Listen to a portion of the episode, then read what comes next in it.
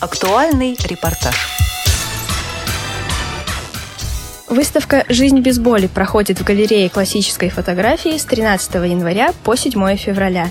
35 черно-белых фотографий. Семь героев из Германии и России, которые ведут постоянную борьбу с тяжелыми заболеваниями. С одной стороны экспозиции улыбается пожилая женщина в саду, по другую сторону лежит мужчина на старом потрепанном покрывале. О том, какие истории скрываются за фотографиями, корреспондентам седьмой мастерской рассказали авторы выставки Юрий Храмов и Кристина Попян. Герои, они встречаются практически каждый день на улице. Там, нам предлагали, вот давайте возьмем паралимпийцев, там, давайте возьмем еще кого-нибудь. Здесь нет ни паралимпийцев, здесь нет ни еще кого-нибудь. Здесь есть кузнец, здесь есть танцовщица, здесь есть школьница. Карма. Карма. Да. Это как раз мой личный друг. Получилось так, что я сказал, что она управляет гостиницей. Получилось так, что несколько лет назад я останавливался у нее во время отпуска. И случайно разговорившись, начало выясняться, что оказывается это все не так просто, что у человека есть определенные проблемы, проблемы, связанные с заболеванием. Но у меня первая реакция была на самом деле просто обалдение.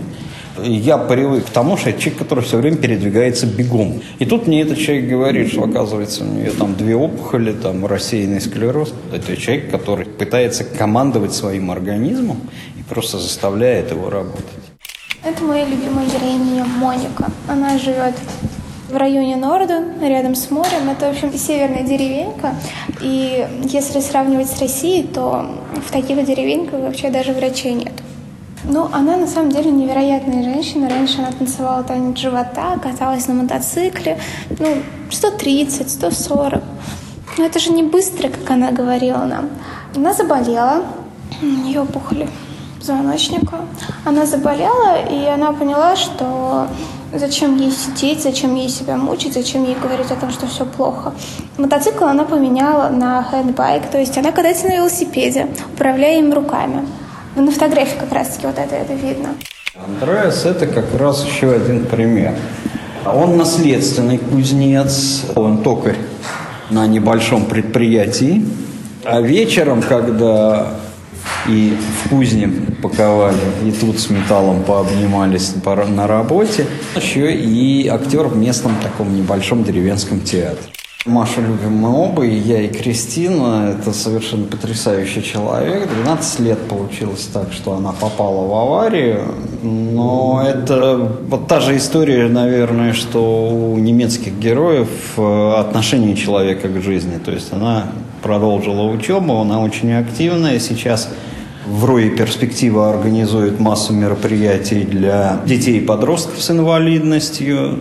Мы отъехали в Подмосковье. Мы не очень далеко от Москвы уехали. Это меньше 100 километров от Москвы, где были вот эти съемки. Но, честно говоря, мне страшно даже представить, что было бы, если бы мы доехали до северных деревень. Потому что эти три фотографии, это история Александра, эти три фотографии, это, наверное, история наших российских инвалидов, которые живут в условиях полного ограничения.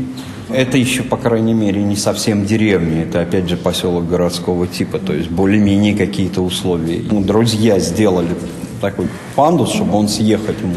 Но ему съезжать некуда, потому что вот крыльцо, пандус, а дальше яма. Дворники, когда зимой сбивали лед, они там яму выбили. Мало того, расшатали этот пандус. Своими впечатлениями поделились посетители выставки. Ну, выставка на самом деле очень сильно национальная, поскольку я, честно говоря, не думал, что можно ожидать от людей с такими диагнозами такой, так скажем, любви к жизни. Очень сильные эмоции действительно заставляют задуматься о жизни, то, что так вот люди проходят через все эти испытания, и несмотря на все проблемы и сложности, они живут и радуются жизни. Выставка показывает не просто жизнь тяжело больных людей, а то, насколько разной она может быть в зависимости от отношения окружающих и государства. Надо отдать должное европейцам, они более неравнодушны. Можно говорить сколько угодно о русской душе, но, друзья мои, приходится со стыдом, для меня в том числе, признавать о том, что мы равнодушны к чужой беде.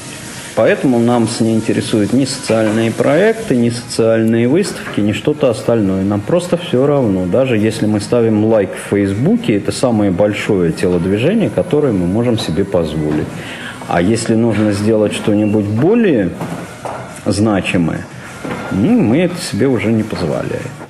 Материал подготовили корреспонденты седьмой мастерской Наталья Лисовая, Мария Иванова и Ольга Монако. Специально для Радио ВОЗ.